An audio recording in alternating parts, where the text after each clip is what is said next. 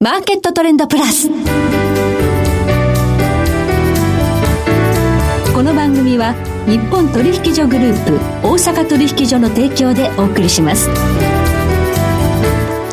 皆さんご機嫌いかがでしょうか？大橋ひろ子ですコモディティ日経平均先物などデリバティブ取引の最前線の情報をピックアップ今日は元先物オプションディーラー本川裕二さんをスタジオにお迎えしています。本川さんこんにちは。こんにちは。よろしくお願いいたします。お願いします。オリンピックも終わりまして。そうですね。ねあんた暑さも戻ってきた感じで。夏真っ盛りですね。外はちょっと暖房が入ってる感じですね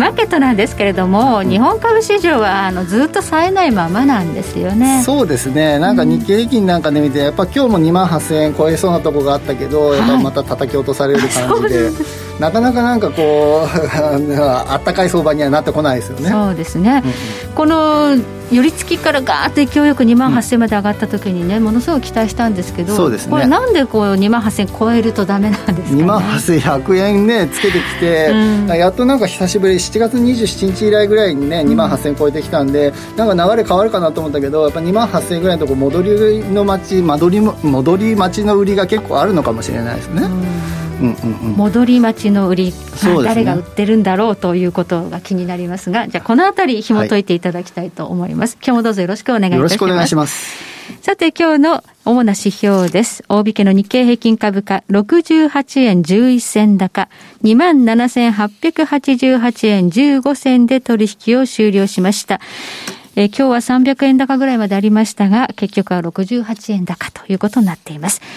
そして今日、えー、今、代償の日経平均先物の夜間取引スタートしています。現在27,900等円で推移しています。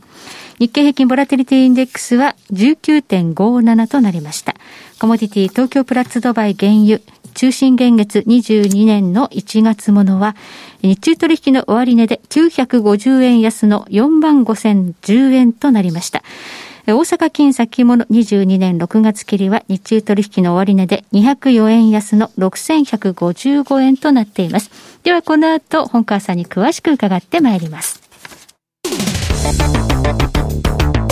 マーケットトレンドプラス。ではここでお知らせです。日本取引所グループ大阪取引所では8月27日金曜日午後6時からウェブセミナーを開催します。テーマは株式投資家も注目初めてのオプション利用法セミナー。講師はシンプレックスインステチュート代表取締役伊藤祐介さん、同じく取締役の安藤のぞみさんです。投資家の皆様に向けてオプションの利用法をお伝えします。定員は300名、参加は無料です。詳しくは日本取引所グループのトップページから JPX からのお知らせ、セミナーイベント情報をご覧ください。また、大阪取引所の北浜投資塾ウェブサイトでは、私、大橋弘子がナビゲート役を務めました、先月開催の新時代の日米株価とゴールド相関を読むのアーカイブや、過去のセミナーの動画もご覧いただけます。こちらもぜひチェックしてください。さて今日は元先物オプションディーラー本川裕二さんに伺っていきます。本川さん。はい、日経平均2万8000円から上がなかなか上がらない重いという話なんですが、はい、そもそも3万円の大台つけたの2月ですよね。そうですね、2月16日にね、3万714円とかつけて、うん、だいぶね、3万円で日経平均あの、日本も変わってきたのかっつったら、そこからね、2月以降、はい、ずっともう月足で見て、陰線、陰線、陰線で、ずっとこうトレンドライン下向きっていう感じでね、完全に頭を抑えられてますよね。はい。うん、この下落、どのぐらいの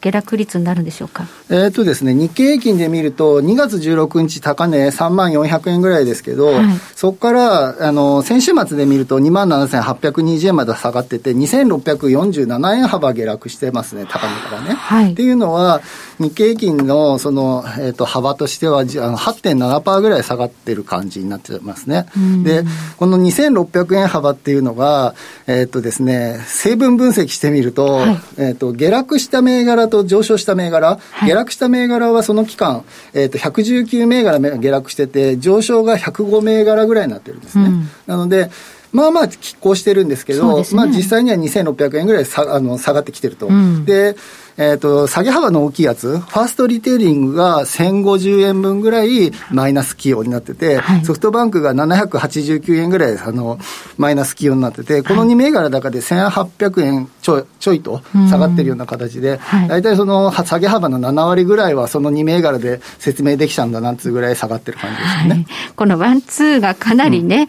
うん、えー、まあ、日経平均に及ぼす影響が大きいということになりますね。うんうんうん、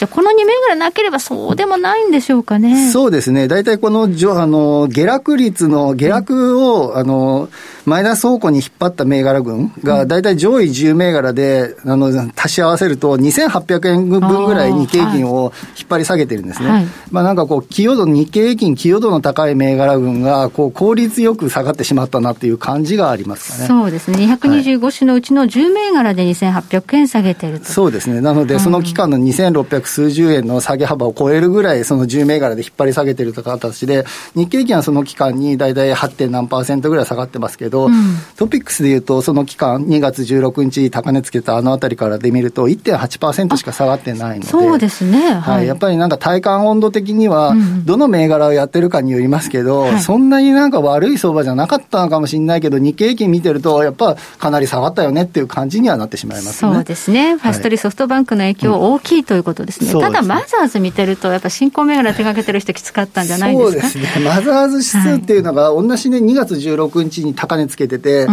ん、その高値からが1320ポイントぐらいだったんですけど、はい、えっ、と、先週末比で、だいたい256ポイントぐらい下がってて、この期間に19.4%ぐらい下がってるんですね。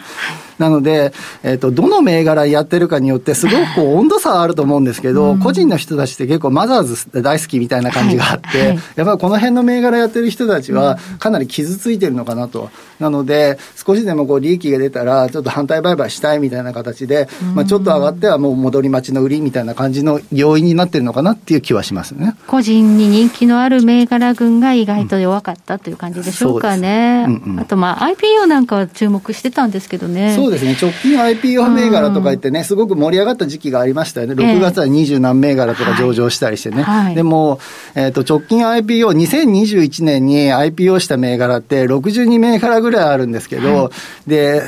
上場初値、はいと、えっ、ー、と、先週末の値段で比べてみたときに、上場初年から何ヶ月、それぞれこう、1ヶ月しか経ってないとか、6ヶ月経ってるとかありますけど、はい、上場初年と比べて、値上がりしてるか値下がりしてるか比べたら、えっ、ー、と、値下がりしてる銘柄群が52銘柄ありまして、62のうちの52。62のうち52個は値下がりで、10個、10個だけが値上がりということで、やっぱりその、IPO ね、IPO の銘柄群、すごくやっぱ個人に人気があるんですけど、うん、いわゆるセカンダリーリー市場というところで買った人たち、うん。うん、苦しんでるんじゃないかなって気がしますね。はい。ということで、まあ、ちょっと個人投資家がひょっとしたら、まあ、戻り売り、戻り待ちでね、上がってきたところを売るというような構造になってる可能性があると。まあ、それにしましても、アメリカの株式は堅調なんですよ。そうですね、うん、そのさっき、その2月16日っていう日経平均高値つけた値段から8%ぐらい下がりましたよねって話でしたけど、はい、その期間で見たときに、ニューヨークダウは11.7%ぐらい上がってるんですね。上がってで、ナスダックも5.6%ぐらい上がってて、大体、ね、日経平均ってナスダックに連動するよねみたいなことを言い出してたんですけど、はい、ナスダック5%上がってるけど、日本8%下がってるじゃないみたいな感じにはなってますね。すね。ワニの口みたいになっちゃってるそうですね。なんか刑事型みたいな言い方しますけど、なんかちょっとやっぱりアメリカは強いんだから、日本も強くていいじゃないって言ってても、全然こう上がらない上がらない上がらないっていうのが続いてきてますね。ねアメリカのね、まあ、映し鏡のようなミラー相場ですらなくなっちゃってるということは、日経平均、まあ、日本株だけが弱いという、何か材料があるん。じゃないでしょうか。そうですね。これといってないなとかね、あの、下がるとワクチンみたいな、ワクチンの普及率がみたいなことを言いますけど、やっぱなん。か、えっ、ー、と、先週でしたっけ、先々週ぐらいでしたっけ、IMF とかの成長率、はい、あの先進国とかを成長率見たときに、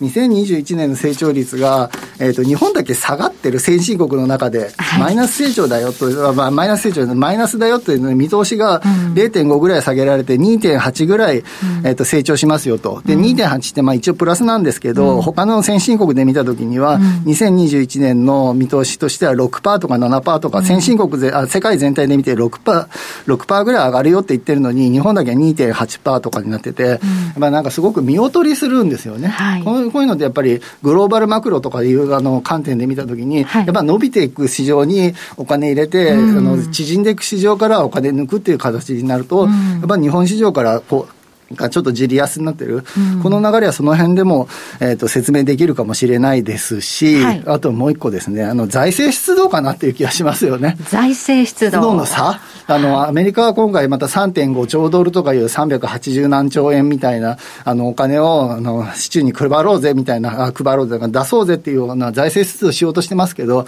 日本は去年ね、一人頭10万円とか配って、でもそこから先全然こう、お金をなんかこう配ろうっていう感じにはならないんで、はい、その辺の差が、やっぱこう、マーケットの強さの差になってきてるのかなっていう気はしますよね。そうですね。まあコロナ禍、日本も財政拡張しようということで、かなり大々的に報じられたんですが、うん、まあ、つけた予算の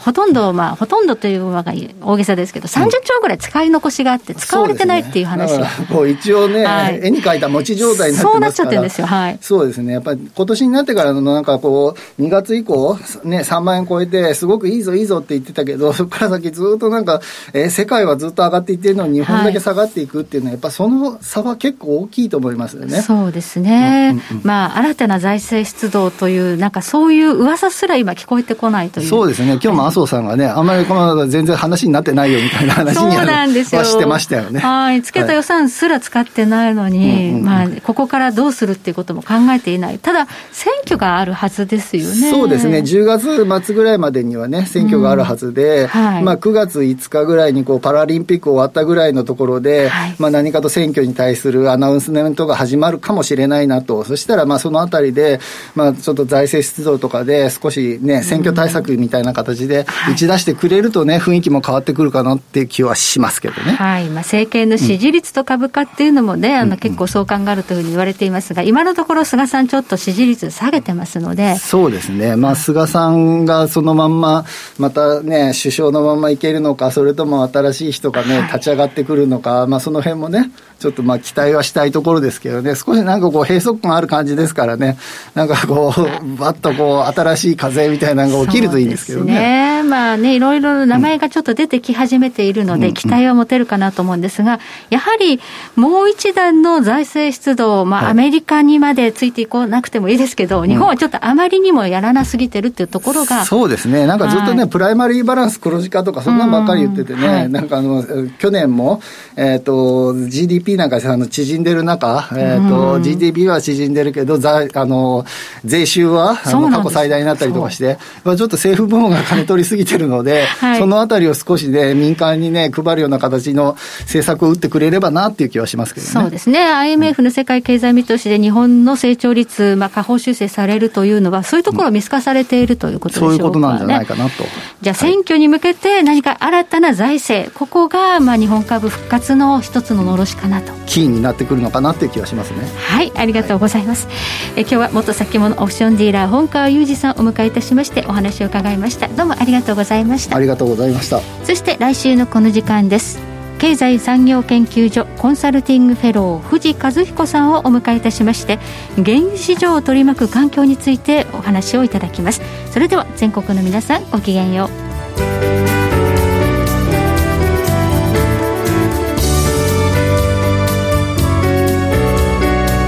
この番組は日本取引所グループ大阪取引所の提供でお送りしました。